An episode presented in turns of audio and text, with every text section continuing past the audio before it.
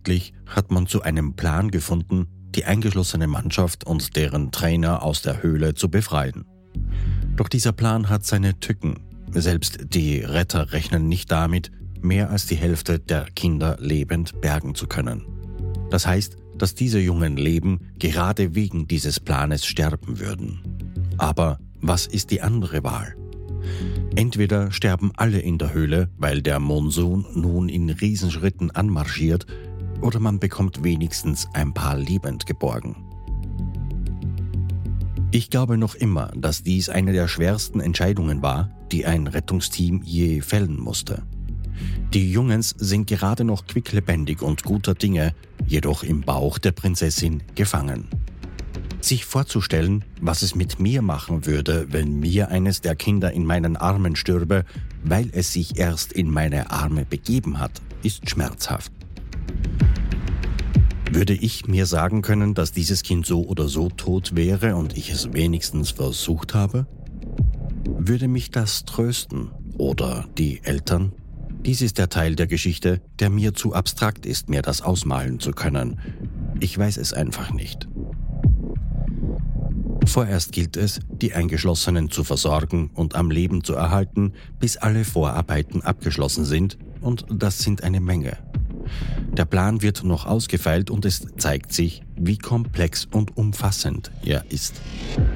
Das gesamte Team und alle Helfer müssen wie ein Uhrwerk funktionieren, damit überhaupt eine Chance besteht, dass es funktioniert.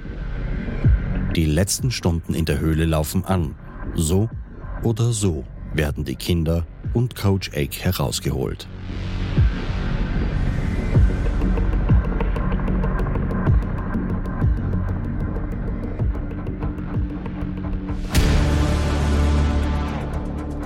Wenn in der Wildnis etwas schief geht, geht es meist schnell und ohne Vorwarnung. In wenigen Augenblicken kann ein Leben am seidenen Faden hängen. Ich bin Thomas Speck und dies ist Against Fate, der True Survival Podcast. Wöchentlich präsentiere ich hier die unglaublichsten und spannendsten Überlebensberichte der Welt.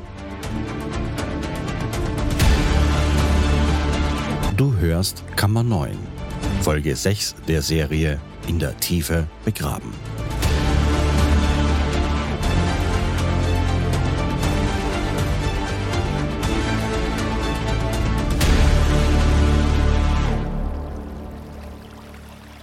Es ist Samstag, am 7. Juli. Master Sergeant Anderson steht am Rande eines Pools und schaut auf eine Stoppuhr. Und los geht's. Er beaufsichtigte eine kleine Gruppe Thai Navy Seals, die gerade untertauchten. Jeder hielt dabei ein Kind in den Armen. Anderson ist Major Hodges rechte Hand. Er ist der Typ, der Nägel mit Köpfen macht und Präzision ist sein Markenzeichen. Während dieser Mission wurden seine Fähigkeiten oft gefordert. Nun sind gerade 24 Stunden Zeit, um die Vorbereitungen zur Rettung der eingeschlossenen Kinder abzuschließen. Um die sedierten Kinder herauszutauchen, kann man sie nicht mit normalen Atemmasken ausstatten, da diese ja aktiv mit dem Kiefer betätigt werden müssen. Deshalb ist man auf Vollmasken gekommen, die das ganze Gesicht einschließen und so ein normales Atmen ermöglichen. Aber diese müssen getestet werden. Die Kinder sind unterschiedlich groß und die Masken müssen wirklich dicht halten.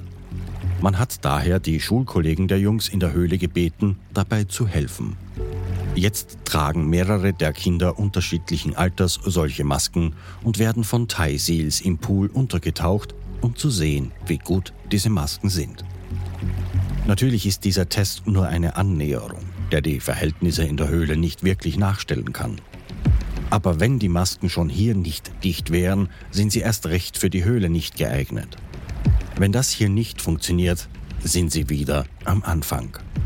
Die Kinder müssen hier für einige Minuten unter Wasser verbleiben, damit man sicher ist, dass kein Wasser seitlich am Gesicht in die Maske eindringen kann. Sorgen macht man sich vor allem wegen der Maske für Titan, der der kleinste von allen ist. Die Masken hier sind allesamt zu groß. Anderson dachte an den Plan, während er die Jungs im verschwommenen Wasser des Pools betrachtete, dass sie schon hundertmal über die einzelnen Schritte gegangen sind und dass jedes noch so kleine Puzzleteil exakt passen muss. Es gibt einen Plan B und einen Plan C für jede der Möglichkeiten in der Höhle. Sie kalkulierten alle nur denkbaren Risiken. Nur für den Tauchgang selbst gibt es keinen anderen Plan. Um das Tauchen selbst drehte sich alles. Dafür muss jedes Ausrüstungsteil stimmen, jeder Handgriff, jede Minute unter Wasser. Auf dem Papier sah es aus, als hätte man jedes Detail bedacht, aber niemand weiß, was tatsächlich passieren wird, denn so eine Rettung wurde noch niemals in der Geschichte versucht. Das genügt. Holt sie hoch. Die Seals tauchen mit den Kindern wieder auf und er bekam einen Daumen hoch von jedem Einzelnen. Am Ende halten vier der Maskenmodelle, die eher getestet wurden, vollständig dicht. Wie Anderson wusste jeder, dass es in der Höhle völlig anders ist, wie ein kurzes Tauchbad hier im Pool.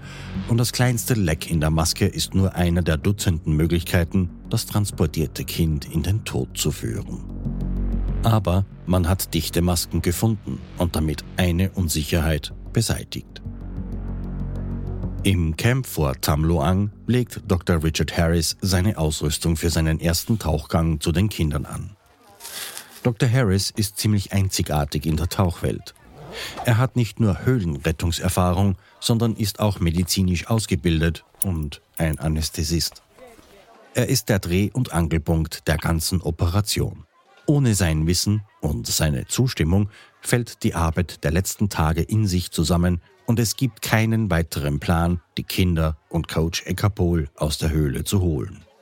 Er wird einen Cocktail aus Ketamin und Atropin benutzen, um die Menschen zu sedieren. Ketamin ist ein Beruhigungsmittel und wird in der Pädiatrie oft verwendet. Atropin ist eine Droge, die unter anderem den Speichelfluss unterbindet, sodass die Kinder nicht daran ersticken können. Sie werden im sedierten Zustand nicht zu normalem Schlucken fähig sein. Er und sein Partner Craig Challen sind bereit und Harris war froh, ihn dabei zu haben. Es gibt kein Protokoll dafür, wie man sedierte Kinder unter Wasser transportieren kann. Letztlich haben sie sich ihren Plan nur aus den Fingern gesogen und glauben, dass es der beste ist. Harris und Craig planen mit diesem Besuch die Buben zu untersuchen, um zu entscheiden, wie viel Ketamin jeder von ihnen braucht. Größe, Alter und Gewicht spielen da eine Rolle. Für Harris der größte Punkt der Unsicherheit. Eine falsche Einschätzung und das Kind stirbt. Entweder an der Betäubung selbst oder weil es zu früh erwacht. Er hat dank Craig das Gefühl, diese Last nicht alleine zu tragen. In der Dunkelheit und Kälte von Kammer 9 fragte zur selben Zeit Dr. Park die Jungen und Coach Ake, wie sie entschieden haben. Ohne Ausnahme sprach jeder sich für eine Rettung aus. Keiner der Buben wollte in der Höhle länger bleiben als notwendig. Eine Entscheidung, die zu erwarten war. Coach Ake kicherte. Er dachte nie zu hören, dass die Kinder ihre Schule vermissen, aber jetzt sagten einige, dass sie das tun. Auch er wollte nach Hause kommen. Ake hoffte nur, dass die Eltern ihm vergeben werden, dass er ihre Kinder in die Höhle geführt hat. Und als er das ihm nun vertraute Geräusch von Tauchern hörte, die aus dem Wasser auftauchen, knipste er seine Lampe an und leuchtete zum schlammigen Wasser, um zwei unbekannte Gesichter zu sehen. Hallo, wir sind Craig Challen und Dr. Harris. Wir sind hier, um die Kinder zu untersuchen. Wir werden morgen mit dem Hinaustauchen beginnen. Dr. Park übersetzte und die Jungen jubelten. Harris erklärte Dr. Park, dass er glaubte, es sei das Beste, die stärksten und gesündesten Jungs zuerst mitzunehmen. Er machte keinen Hehl daraus, dass er glaubte, dass jene, die am ehesten überleben werden, auch Priorität haben sollten. Wer jetzt glaubt, dass dies unmenschlich klingt, hat wohl recht. Aber wie unmenschlich ist es, eine solche Entscheidung überhaupt von einem Menschen zu erwarten, wohl wissend, dass er hiermit auch über Leben und möglichem Tod entscheiden muss. Was anderes als der sachliche Ton, der sachliche Umgang mit dem Tod, der ihm schon viel zu oft begegnet ist, kann einen Menschen in dieser Lage davor retten, sich im Mitgefühl aufzulösen, wenn er doch in der Situation funktionieren muss. Harris wusste jedoch auch, dass die Jungen ihrem Coach mehr vertrauten als irgendjemandem anderen hier. Er sagte Ekapol, es sei an ihm, die letzte Entscheidung zu treffen. Bitte sprechen Sie mit den Boys darüber. Bevor sich Harris und Jellen wieder auf den Weg zurückmachten, übergaben sie Briefe von den Eltern. Es waren Nachrichten voller Ermutigungen und Liebe. An den Ältesten der Gruppe, Knight, der seine Geburtstagsparty versäumte. Lieber Knight, Mom und Dad freuen sich darauf, dir eine Geburtstagsparty zu geben, die du nie vergessen wirst. Bleib gesund und komm so bald wie möglich da raus. An Adul, den Flüchtling, der als Übersetzer diente, bis Dr. Park ankam. Adul, wir wollen dein Gesicht wiedersehen. Wir beten für dich und deine Freunde und hoffen, dich bald wiederzusehen. Wenn du aus der Höhle kommst, sag bitte Danke zu den Rettern. Hab Vertrauen in Gott. Und an den kleinsten, Titan, der sich niemals vorstellen hätte können, dass sein erstes Höhlenabenteuer so lange dauern würde. Titan, ich warte auf dich am Eingang der Höhle. Ich glaube an dich. Du kannst das schaffen. Ich schicke dir meine Liebe und Unterstützung die ganze Zeit. Und Daddy vermisst und liebt dich genauso sehr wie ich. Knight sah hoch. Coach, da ist auch eine Nachricht an Sie. Meine Mutter sagt, dass Sie sich nicht sorgen sollen. Sie ist nicht böse auf Sie. Ja, meine Mutter schreibt das auch. Es ist nicht ihr Fehler gewesen. Coach Ake mag sich noch immer verantwortlich fühlen. Aber das zu hören ist ein Gewicht, das von seinen Schultern genommen wurde. Dr. Park nahm ihn etwas zur Seite und sagte ihm, Coach, niemand macht Sie dafür verantwortlich, Sie tragen keine Schuld an dem hier. Das ist einfach höherer Wille. Dr. Park ist auch der Einzige, der jemals die Tränen sah, die Eckerpol dabei über die Wangen liefen.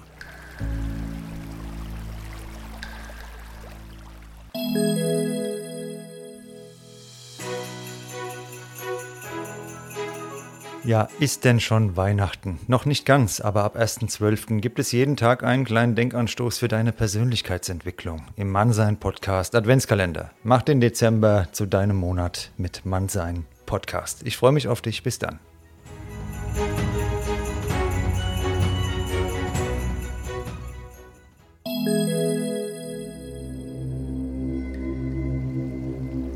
Als die Taucher wieder gegangen waren, setzte Ake sich in einen Winkel und dachte nach.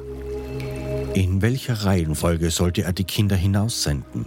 Wie entscheidet man so etwas? Wie sollte er den Kindern das erklären, ohne dass die Schwächeren in Panik geraten, weil sie bereits abgeurteilt waren? Er war sich, wie auch Dr. Park und die beiden Seals hier, absolut bewusst, was diese Mission für ein Risiko barg und dies machte ihm schwer zu schaffen. Wie entscheidet man über Leben und Tod? Wie entscheidet man, wer überhaupt eine Chance bekommen soll? Er musste wie alle anderen auch davon ausgehen, dass die Letzten wohl am ehesten jene sind, die sterben müssen. Entweder weil die Rettung sie überfordert oder letztlich die Höhle töten wird. Es ist eine unmenschliche Bürde, die die Prinzessin von allen Beteiligten verlangte. Endlich versammelte er die Buben und gab ihnen eine praktische Begründung für seine Wahl. Mopas, wie ihr wisst, die Taucher werden morgen kommen. Ihr werdet bald zu Hause sein, aber wir müssen eine Reihenfolge wählen, weil wir nicht alle auf einmal gehen können. So, ich schlage vor, die Jungs, die am weitesten Weg wohnen, sollen als Erste gehen. Sie müssen am weitesten radeln, damit sie nach Hause kommen.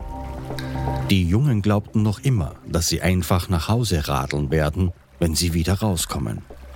Sie hatten keine Idee davon, dass draußen hunderte Menschen mitarbeiten, um ihre Rettung erst möglich zu machen. Dass in weniger als 24 Stunden die riskanteste Rettung beginnen wird, die jemals unternommen wurde. Das Risiko daran und dass sie ihr Leben in die Hände der Taucher geben, war ihnen vollkommen unbewusst. Dämmerung zerbrach früh am Morgen die Nacht über den Bergen des Tamluang. Dichte Wolken lösten sich von den waldigen Hängen und strebten talwärts in die tropischen Niederungen Richtung Maisai. Rick Stanton und John Wallenthan waren auf dem Weg durch das Camp, Becher mit heißem, dampfendem Kaffee in den Händen. Rick schaute zu John. Wie hast du geschlafen? John blies auf seinen Kaffee. Wahrscheinlich nicht besser als du. Ich werde noch mehr von denen hier brauchen, wobei er auf seinen Kaffee deutete. Das Camp ist still für einen Sonntag. Es ist, als hätte sich die Erwartung auf etwas Großes wie eine Decke über alles gelegt.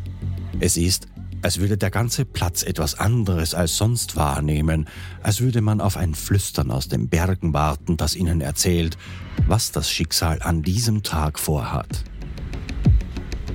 In der Ranger-Station nahmen Rick und John ihre Plätze ein für das letzte Briefing vor der Operation. Major Hodges überflog den Plan ein letztes Mal, wie schon dutzende Male zuvor. Die Mission startet am Eingang der Höhle, von wo aus ein Team von 13 Tauchern sich auf den Weg zu Kammer 3 macht. Von dort aus wird Dr. Harris zur Kammer 9 voraustauchen. Er wird dort die Jungen sedieren, einen nach dem anderen.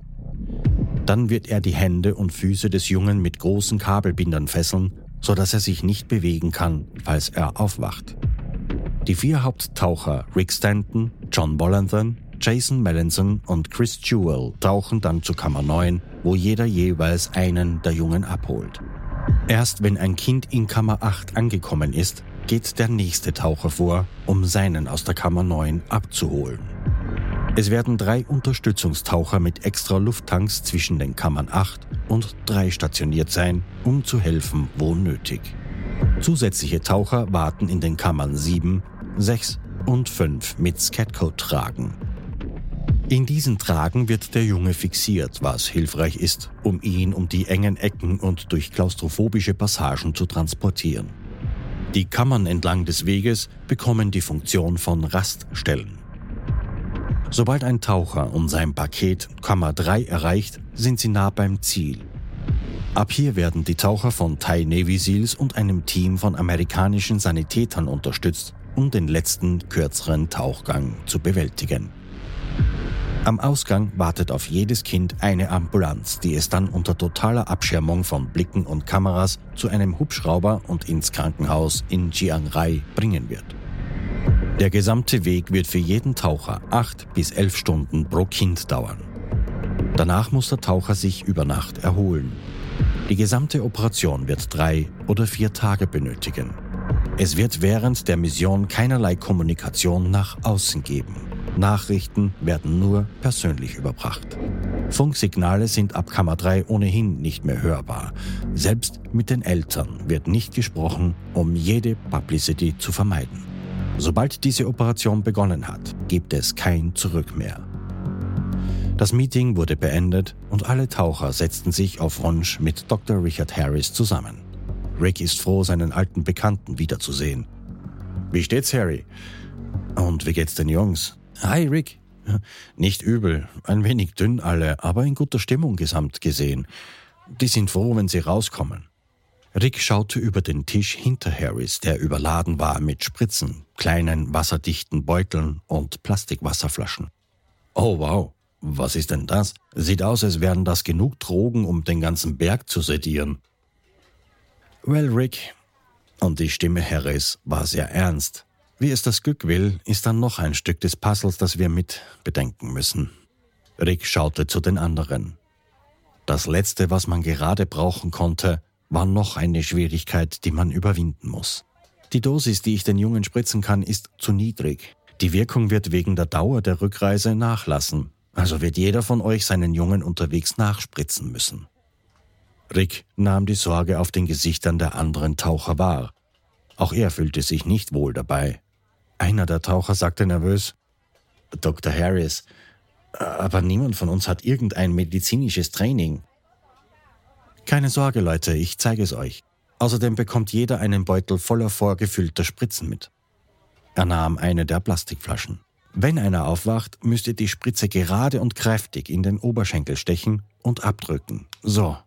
Er stach mit einer Spritze auf die Flasche ein, durchdrang das Plastik, drückte die leere Spritze ins Wasser und zog sie wieder hervor. Die ganze Truppe beobachtete, wie Wasser in kleinen Tropfen auf den Boden fiel. Kommt her und übt es. Nehmt euch eine Flasche und leere Spritzen hier und stecht zu. Ihr müsst stechen, gerade und kräftig, ohne die Nadel zu zerbrechen. Die Taucher waren tatsächlich nervös dabei, aber jeder von ihnen gab dem ein paar Versuche. Am Ende sah keiner wirklich glücklich drein, aber was für eine Wahl hatten sie? Die Prozession, die sich nun auf den Weg zur Höhle machte, war mindestens 100 Menschen lang. Die 13 Taucher führten den Tross an. John sah zurück. Alles gut? Stanton nickte und beide Taucher waren still für einige Momente. Erinnerungen an den Rettungsversuch in Frankreich vor einigen Jahren kamen hoch. Eric Establier konnten sie damals nicht retten, obwohl sie ihr Bestes getan hatten. Das erinnerte John daran, dass eine Höhlentauchrettung nur selten gut endet. Wie viele Kollegen und Verunfallte haben sie mittlerweile tot geborgen? Na, lass uns hoffen, dass dies hier anders wird, mein Freund. Rick saß in der Kammer 3 und checkte penibelst sein Equipment.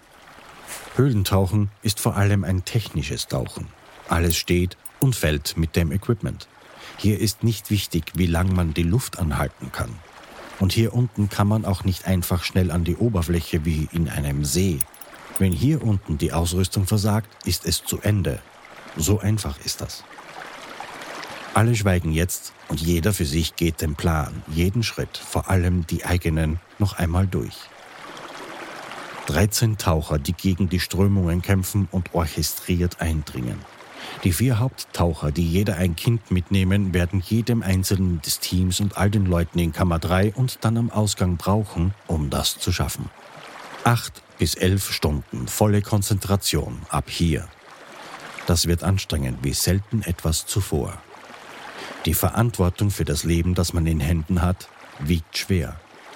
Gestern noch sagte Rick zu den anderen, dass sie nicht daran denken dürfen, dass es hier um ein Leben geht. Versucht euch das als Transportjob vorzustellen. Es ist ein Paket, das wir abholen und zustellen. Unsere Verantwortung ist ausschließlich das Bestmögliche zu versuchen, das Paket unbeschädigt abzuliefern. Wir sind nicht für den Inhalt verantwortlich, auch nicht, ob es lebt oder nicht. Unsere Aufgabe ist der Transport. Da ist keine Zeit für Emotion oder Mitleid. Ein emotionaler Taucher ist ein toter Taucher. Er ist abgelenkt und unkonzentriert. Da unten zählt nur der Weg und das Durchkommen. Abholen, das Bestmögliche geben und abliefern. Rein und raus. Vier Taucher, die vier Kinder heraustauchen. Eines nach dem anderen bis zu Kammer 3. Es ist eine erschütternd schwere Route von gut drei Kilometer engster Passagen, Siphone, Kletterstellen und scharfem Gestein. In schlammigem Wasser, tückischen Strömungen und Dunkelheit. Einer nach dem anderen legte seine Rebreather an und schritt in das Café Braune Wasser. Allen voran Dr. Harris und sein Freund Craig. Dann war Rick an der Reihe. Die Kälte drang durch das Neopren der Anzüge. Die Gedanken langsam, konzentriert atmend, Hand über Hand, den Kindern entgegen. Das letzte Rennen hat begonnen.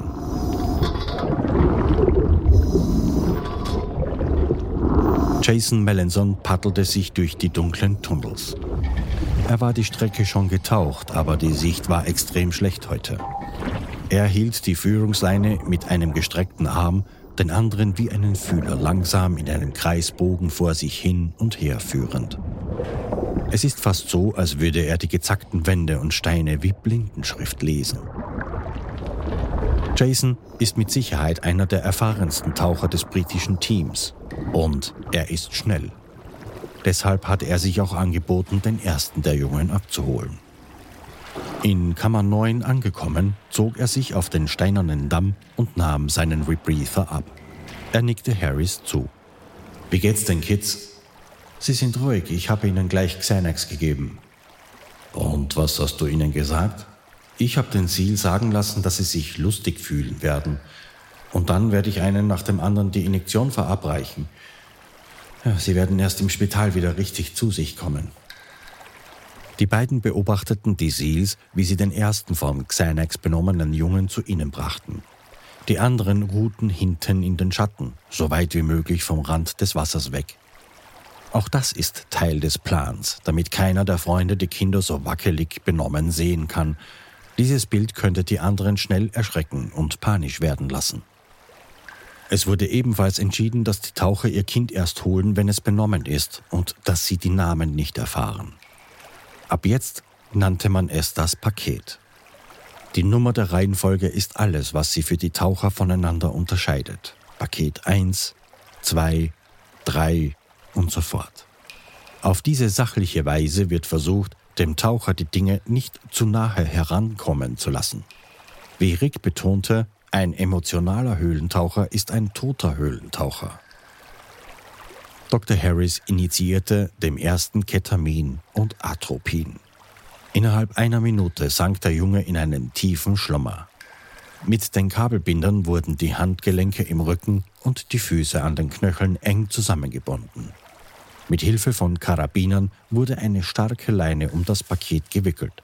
Jason umwickelte den Buben wie eine Mumie. Er darf sich während des Tauchens nicht ein bisschen bewegen können, sprach er, während er ihm die Gesichtsmaske überstreifte. Der Junge war einer der größeren. Seine Maske war die eines Erwachsenen mit fünf Gummigurten, an denen man die Maske einstellen konnte. Beide Männer zogen und spannten. Sollten die sich lockern während dem Tauchen, würde der junge Mann ertrinken, ohne dass der Taucher das bemerkt. Jason ließ nun die Luft aus der Schwimmweste des Jungen und sah zu, wie das Paket im tintigen Wasser versank. Als der Körper im Wasser schwebte, schloss Melanson das Ventil der Weste. Er nickte Harris noch einmal zu und sank ebenfalls in die schwarze Tiefe ein. Im Wasser befestigte Jason das Paket an seiner Brust mit Karabinern wie eine Babytrage und glitt in das Labyrinth des Tamluang. Schlammige Dunkelheit umgab ihn wie ein dichter Mantel. Die scharfen Stalaktiten und Vorsprünge machten ihm Sorgen, also platzierte er das Paket tiefer, sodass er mit seinem behelmten Kopf zuerst in das Hindernis rumsen würde und nicht der des Paketes. Die herausforderndste Stelle ist eine Engstelle zwischen Kammer 9 und 8. Er musste das Paket seitwärts drehen, um durch den Spalt zu gelangen. Die bloßen Füße des Jungen hingen jetzt nach unten und schrammten über den felsigen Boden. Er konnte jetzt nichts dagegen tun. Er musste weiter. Das Einzige, was Erfolg verspricht, ist abliefern und zügig weiter. Nahe an der Lufttasche der Kammer 8 zupfte er mehrmals an der Führungsleine. Das ist das Signal für die wartenden Taucher, dass er kommt. Als er aus dem Wasser brach, waren Rick Stanton und Craig Challen da. Der Plan ist, sicherzustellen, dass das Paket noch atmet, bevor man das nächste holt. Was macht er? Rick legte seinen Kopf auf die Brust des Pakets. Er ist gut. Er atmet. Rick und Jason trugen das Kind durch den Gang, durch Knie bis kinntiefes Wasser bis zur trockenen Stelle in Kammer 7. Und dann ist Jason wieder alleine auf sich gestellt. Stanton muss nun sein eigenes Paket abholen gehen. Er packte die Gurte und machte sich auf den Weg zur nächsten Kammer. Sein Paket ist still schlafend unter ihm. Jason durchschwamm gerade den mannshohen Korridor zur Kammer 6, als er fühlte, wie sein Paket sich zu bewegen begann. Das ist nicht gut. Das Paket sollte sich gar nicht bewegen, es sollte noch komplett ausgenockt sein. Wenn der jetzt aufwacht, gibt es eine Panik und reißt sich selbst und Jason in Gefahr. Der Junge zuckte erneut. Jason betete, dass dies nur Spasmen sind, unkontrollierte Zuckungen der Nerven, denn ansonsten müsste er dem Jungen sofort eine neue Dosis Ketamin verabreichen. Mit aller Kraft stieß er sich vorwärts zur Felswand in Kammer 6 und brach durch die Oberfläche. Er brauchte jede Unze seiner Kraft, um den Buben hochzuheben, gerade hoch genug, dass dessen Oberschenkel aus dem Wasser kam. Er kann es nicht glauben. Er ist dabei, einem Kind eine Dosis Ketamin zu spritzen und das mitten in einem tödlichen Höhlentauchgang und er hat es nur einmal am Plastikflaschen geübt. Er fummelte nach der kleinen Tasche und öffnete sie und plötzlich spülte es die Spritzen aus der Tasche und da schwammen sie davon. Er griff hektisch im Wasser herum und erwischte gerade noch eine, bevor die Strömung sie alle verschluckte. Der Bub bewegte sich erneut. Er wird aufwachen. Jason war sicher. Schnell stach er zu, trieb die Nadel tief in den Oberschenkel und drückte den Inhalt unter die Haut. Das knockte den Jungen sofort wieder aus. Jason holte tief Luft und ließ sein Paket langsam wieder ins Wasser gleiten. Er war aufgedreht, sein Herz pochte noch, aber er musste weiter. Es ist 16 Uhr und Major Hodges von den Special Forces versucht, seine Bedenken nicht zu zeigen. Er sitzt mit einem ausdruckslosen Gesicht in der Rangerstation und wartet auf irgendein Wort zu den Tauchern. Es gibt keine Funkverbindung, aber seine Leute in Kammer 3 wissen ihn zu erreichen, sobald Neuigkeiten passieren. Hodges sah auf die Uhr. Der erste Taucher Mellinson sollte schon angekommen sein. Die Frage ist nur, wird der Knabe mit ihm tot sein oder lebendig? Endlich, das Telefon vibrierte, eine Textnachricht. Mellinson ist zurück, der Junge ist am Leben. Hodges ist nicht sicher, ob er das glauben will. Er schrieb zurück, 100% sicher? Ja, Sir, der Junge lebt und ist wohlauf. Wir bringen ihn gerade von Kammer 3 in Kammer 2. Hodges erlaubte sich zum zweiten Mal in diesen Tagen ein feines Lächeln. Dann rief er den Gouverneur an. Währenddessen stand Rick Stanton am Rande des Felsen in Kammer 9 und sah zu, wie Dr. Harris einen anderen wackeligen Buben zu ihm führte. Die Mannschaft kennen den Jungen als Knight. Für Stanton war es Paket 4. Der junge Mann hustete ein paar Mal, sein Atem geht rasselnd. Ich fürchte, der hat eine leichte Lungenentzündung. Rick beobachtete, wie Richard die Injektionen verabreichte und wie die dünne Brust sich hob und senkte. Der Atem wurde langsamer und dann atmete er nicht mehr. Rick und Harris warteten ein paar Momente. Dann ein langer, leiser Atemzug. Klar, um weiterzumachen. Rick legte schnell die Maske an überprüfte den Sitz und tauchte den Jungen schnell in das eiskalte Wasser. Bevor er selbst zu tauchen ansetzte, bemerkte er, dass Knight wieder zu atmen aufgehört hatte. Er dreht sich zu Harris. Du, der atmet schon wieder nicht, sieht nicht gut aus. Rick, es gibt nichts, was wir hier tun können. Sieh zu, dass du ihn rausbringst, das ist seine einzige Chance. Ich bin dicht hinter dir und wir checken ihn in der nächsten Kammer. Rick warf alle Bedenken zur Seite und tauchte in die Dunkelheit. Ein paar Momente später kämpft auch er mit der Strömung. Er wird nicht vor Kammer 8 wissen, ob er ein Leben rettet oder nur einen Körper birgt. 20 Minuten später zog Rick sich auf den Boden der Kammer 8 und wartete auf Dr. Harris. Sein Paket bewegte sich nicht. Er atmete nicht mehr.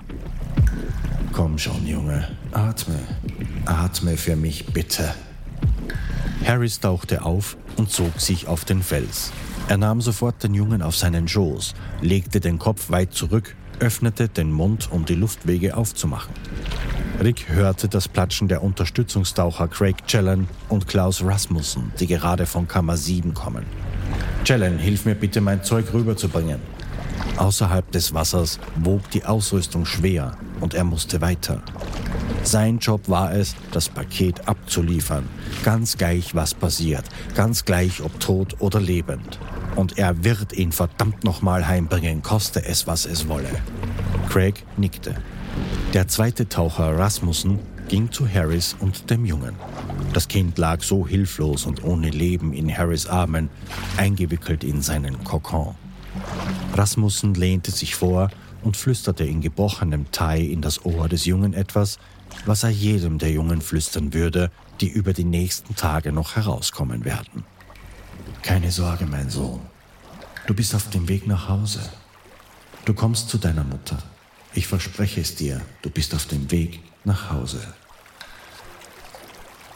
Die leise Stimme warf ein wisperndes Echo von den Wänden der Kammer, als Knights Brust sich hob und wieder senkte. Harris rief, Rick, Rick, er atmet. Rick schnappte sich den Jungen, griff in die Gurte seines Paketes und den Kopf des Jungen gegen seine Brust wiegend, ließ er sich ohne Zögern in die schwarze Tiefe gleiten.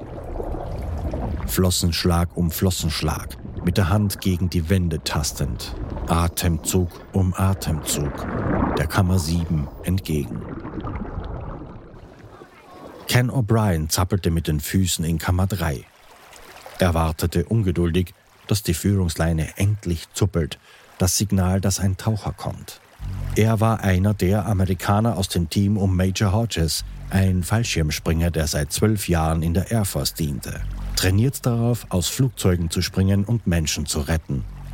Er hat schon Kinder aus Feuerhöllen im Urwald geholt, Kinder, die gleich alt waren wie diese Jungs da drin. Drei Kinder sind bereits an ihm vorbei, drei leblose Körper auf engem Baren und noch eines ist unterwegs, das letzte des heutigen Tages. Er hatte schnell gelernt, den ruhigen, klaren Kopf und die Ruhe von Stanton und den anderen Tauchern zu respektieren, ja, fast schon zu bewundern. Doch auch er wusste, dass die größte Ruhe und Gelassenheit nicht ausreichen kann gegen so unvorhersagbare Umstände wie Gesundheit, diese verdammte Höhle, und die Strömung. Da sind so viele Dinge, die schiefgehen können. O'Brien starrte ängstlich in das Wasser. Wird dieser Junge leben? Rund um 19 Uhr begann die Leine zu zucken. Dann poppte das bekannte Gesicht von Rick Stanton aus dem Wasser, während er das in einen Scatgo verpackte Paket vor sich herschob. Ich weiß nicht, ob er noch atmet. Ich musste ihn viermal sedieren. Er ist jedes Mal viel zu schnell aufgewacht. Die Kammer wurde still, während O'Brien den Kokon aufs Trockene zog. Sein Herz klopfte wild. Was würde er sehen? Er beugte sich nieder und brachte sein Gesicht in die Nähe des Kopfes von Knight und hörte angestrengt und beobachtete genau. Stantons erschöpfte Stimme durchbrach die Stille. Was ist mit ihm? Lebt er noch? Die Brust des Jungen hob und senkte sich wieder, ganz langsam. Yeah, yes, Paket 4 lebt. Rick, er lebt. Gosh. Was ist mit den anderen Paketen? Alle erholen sich gerade im Spital. Die leben alle. Weniger als 24 Stunden zuvor sprach man von 80% Sterberate und jetzt am ersten Tag haben alle überlebt. Sie haben die Umstände besiegt, sie haben allen Erwartungen getrotzt, ja, sie haben dem Schicksal ein Schnippchen geschlagen. Dr. Harris schwamm noch durch die Gänge zu Kammer 3, als Rick erfuhr, dass alle überlebten. Er wusste nichts davon. Er war langsam unterwegs und je mehr er sich Kammer 3 näherte, desto weniger wollte er dort ankommen. Er war sicher, dass mindestens zwei, wahrscheinlich drei der Kids tot sind. Vor allem der letzte ist sicher verstorben, er war ohnehin schon sehr schwach. Endlich durchbrach auch er das Wasser in der Kammer und er sah Stanton an, der in seiner gelassenen Art zu ihm sagte, Vier von vier, Richard. Dr. Richard Harris Herz schlug einmal laut und dann versank es tief in seiner Brust. Vier von vier? Alle gestorben? Erst dann sah er die strahlenden Gesichter, ein riesiges Fragezeichen in seinem Gesicht gemalt. Alle vier leben, Richard. Alle haben es geschafft. Kannst du es dir vorstellen? Vermagst du dir auszumalen, was für eine Erleichterung das gewesen sein muss? Harris musste sich erst einmal setzen. Unfassbar. Das hat geklappt? Rick, wirklich, alle leben? Am nächsten Tag führten die 13 Taucher und all die Helfer genau dasselbe Manöver und es klappte wie am Schnürchen. Weitere vier Jungen und alle haben überlebt. Eine Rettungsanstrengung, die 17 Tage zuvor im absoluten Chaos startete, wurde zu einer hochorganisierten Operation. Dennoch, Rick wusste, wie sie alle, dass es noch nicht vorbei war. Immer noch sind fünf Menschen in der Höhle. Dienstag, 10. Juli. John Wollenthan wachte erschöpft auf. 15 Tage auf hohem Adrenalin und wenig Schlaf machten sich nun deutlich bemerkbar. Die Anstrengungen der letzten zwei Tage waren extrem. Der physische und mentale Stress hinterlässt Spuren, auch wenn er, wie Rick, die personifizierte Gelassenheit war, wenn es ans Tauchen geht. Acht Kinder draußen, fünf noch. Und jetzt hat der Regen eingesetzt. In der Kommandozentrale der Ranger-Station diskutierten die Taucher die nächsten Schritte. Die Konditionen in der Höhle wurden von Minute zu Minute schlechter. Wasser strömt wieder verstärkt ein Und niemand ist sicher, wie lange die Pumpen am Berg das Niveau halten können. Sie liefen bereits auf höchster Leistung. Aber wenn sie heute nicht gehen, werden sie laut Wettervorhersagen keine weitere Chance mehr erhalten. So schlecht die Bedingungen geworden sind, sie haben nur noch diesen einen Tag. Alle Taucher stimmten zu, es ist jetzt oder nie. Heute muss der Tag sein. Es ist früher Nachmittag, als Jason Mellinson aus dem Wasser in Kammer 9 tauchte. Sie waren nur vier Taucher, aber hier warten fünf Menschen auf Rettung. Es wird seine Aufgabe sein, zwei Pakete herauszutauchen. Diesmal wartete sein Paket bereits auf ihn, flankiert von Dr. Park und den Seals. Mellinson erwartete, dass es einer der kleineren, schwächeren Kinder sein wird, aber stattdessen übergaben sie ihm Coach Ake. Paket Nummer 9. Ake ist müde und schwach.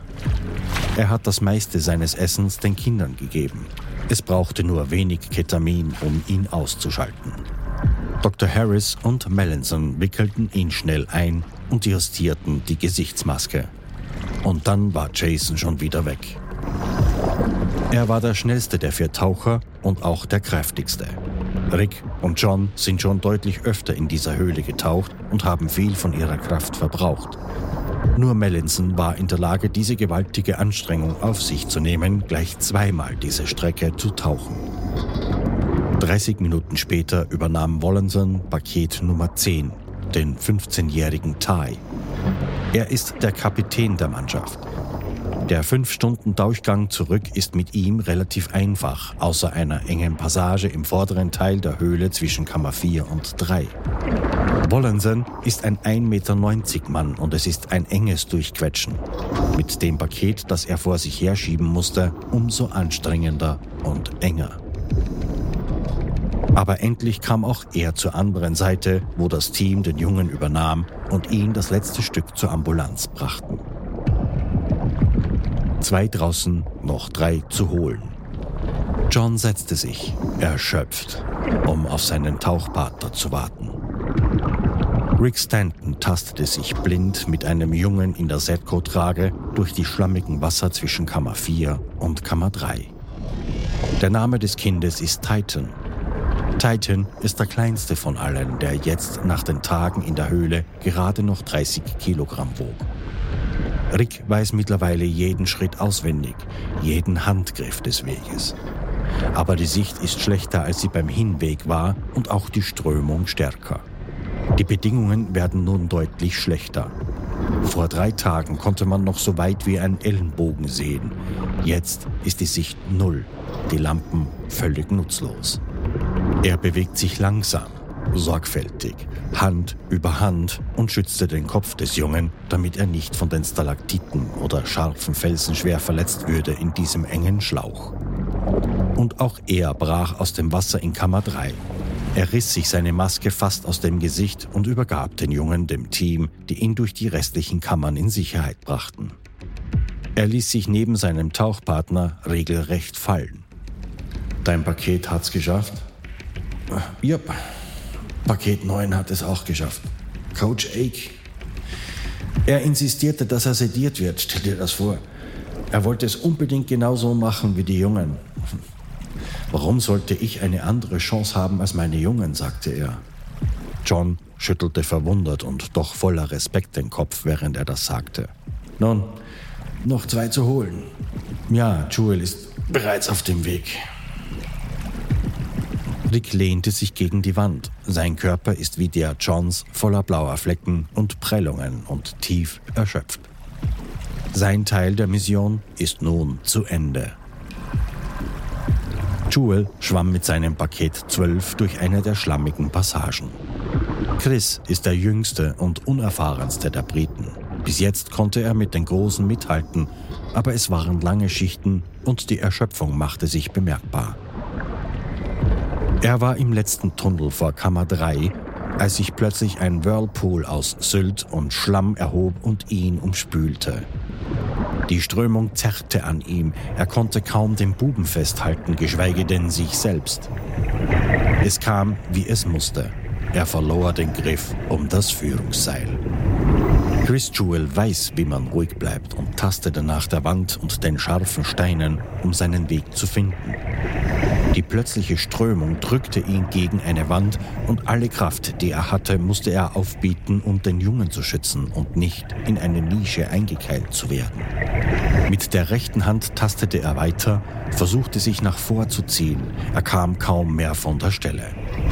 Chris stemmte einen Fuß nach hinten an die Wand und mit schier unglaublicher Anstrengung drückte er seinen Körper nach vorne. Die Hand weit ausgestreckt sucht er von oben nach unten das Seil. Endlich! Er bekam eines der Kabel zu fassen, die für die ersten Pumpversuche verlegt wurden. Das muss es sein. Das bringt ihn zu Kammer 3. Mit den Beinen stemmt er sich in den Boden, die Flossen grotesk abgeknickt, und mit der rechten zog er sich am Kabel weiter. Ein Schritt, ein weiterer Schritt. Und als er endlich auftauchte, war es dunkel. Da waren keine Sanitäter, keine Taucher oder die Seals. Er blinzelte, sein Licht überflog die Wände. Jewel war in einer Lufttasche, die er nicht erkannte. Er ploppte sein Mundstück heraus. Verdammt! Chris zog sein Paket zu einer Sandbank, die an einer der Wände aus dem Wasser ragte. Die Lippen des Jungen waren blau und der Atem sehr flach. Er war schon für Stunden im Wasser und Chris wusste, dass die Hypothermie einsetzte. Er nahm den Jungen und drückte ihn an sich, um ihn zu wärmen.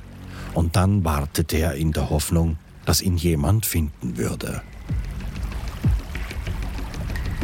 Mellinson schwamm mit Paket 13 an seiner Brust durch die Engstellen. Es ist das letzte Paket und es ist ein rauer Weg geworden. Jason musste immer wieder die Maske kontrollieren. Der Junge war so schmal, dass die Spannung der Gurte fast nicht ausreichte, um die Gummilippen der Maske fest anliegen zu lassen. Dr. Harris war hinter ihm. Mellinson tauchte endlich in Kammer 4 aus dem Wasser und da saß Jewel mit seinem Paket 12 in seinen Armen. Ich, ich denke, ich habe die Orientierung verloren und bin wieder zurückgeschwommen. Ich konnte nicht das Geringste sehen und dann war alles so fremd. Mellinson merkte wohl, dass Jewel schwer erschüttert war. Hier ist Kammer 4. Ist nur noch ein kleines Stück zu schaffen. Komm, wir gehen zusammen. Jewel legte gerade seine Ausrüstung wieder an, als Dr. Harris ebenfalls ankam. Hey, hallo. Ich habe nicht erwartet, dich hier zu sehen. Alles okay? Er sah an Chris Gesicht, dass nichts okay war. Willst du, dass ich den Jungen nehme für den restlichen Weg? Jewel nickte. Ich glaube, das ist am besten. Die drei tauchten unter Wasser und legten den Rest des Weges langsam zurück zu Kammer 3. Und als sie wieder auftauchten, war der Jubel der gesamten Crew betäubend laut. Die Sanitäter checkten schnell die letzten beiden Jungen. Beide atmeten. Sie haben es geschafft. Taucher und Helfer aus der ganzen Welt sind zusammengekommen und haben das Unmögliche erreicht. Sie retteten das ganze Mopa-Fußballteam und den Coach. 10 Uhr abends am 10. Juli. Knights Mutter Superlack wartete wie all die Tage zuvor unter dem Zelt und hörte die Seals aus der Ferne jubeln. Inzwischen wussten sie schon, dass ihre Jungs draußen waren, aber sie durften sie noch nicht sehen. Die waren im Spital in der Hand der Doktoren. Für jetzt war das Einzige, was sie tun konnten, den mutigen Männern Dank zu sagen, die sie gerettet haben. Superlag schaute zu, als die schwerfälligen Taucher zurück ins Camp kehrten, unter ihnen Rick Stanton und John Wallenthan, die Australier und die Helfer aus Europa. Ein paar Leute der Amerikaner waren ebenfalls dabei. Sie stellten sich den Tauchern in den Weg. Als es still wurde, bot einer der amerikanischen Kletterer an, zu übersetzen. Die Mutter des kleinsten Jungen, Titan, sprach für alle. Wir alle sind gestorben. Und nun bekommen wir ein zweites Leben durch Sie alle.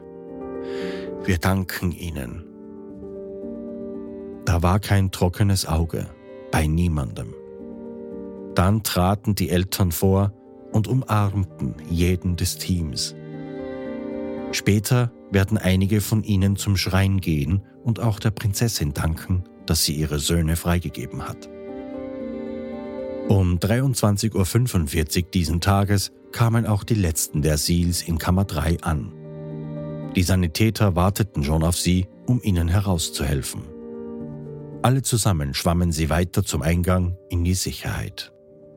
Und als sie dort ankamen, wurden sie begrüßt von Jubel und Applaus. Sie sind Helden in ihrem Land. Der letzte, der die Höhle verließ, war Dr. Park, der den Jungen seit Tagen nicht mehr von der Seite gewichen war. Im Zelt der Amerikaner saß Major Hodges und seufzte tief und erleichtert. Jeder ist draußen. Es dauerte 18 Tage, aber die Mission ist nun endlich beendet. Im Spital von Chiang Rai erwachten die Jungen einer nach dem anderen. Sie hatten trotz allem nur kleine Abschürfungen und Schnitte erlitten und einige eine leichte Entzündung des Brustraumes oder der Lunge. Ihr Immunsystem war schwach, weshalb sie zusammen in einem Raum unter Quarantäne gestellt wurden. Eine Glaswand trennte sie von der Außenwelt und ihre Eltern, die sich unter Tränen und Winken daran die Nase drückten. Der Thai Navy SEAL Bayrit Burerak, der sich bei einem der Tauchversuche am Unterarm verletzte und von dem hier schon einmal die Rede war, erlitt dadurch eine Blutvergiftung. Sein Zustand wurde trotz intensiver Behandlung immer schlechter. Er starb ein Jahr nach der Rettung der Jungen. Und die Prinzessin? Zwei Tage nach der Rettung füllte sich die Höhle bis zum Rand und machte sie für viele Wochen unpassierbar. Sie legte sich wieder schlafen.